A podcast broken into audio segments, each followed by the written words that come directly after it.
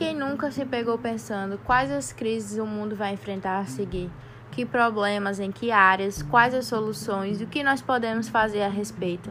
Nesse podcast, a biotecnologia aí, eu trago de várias vertentes e vários problemas onde a biotecnologia e a ciência podem ser uma solução para nos ajudar a viver melhor. Ficou curioso? Acompanhe o próximo episódio.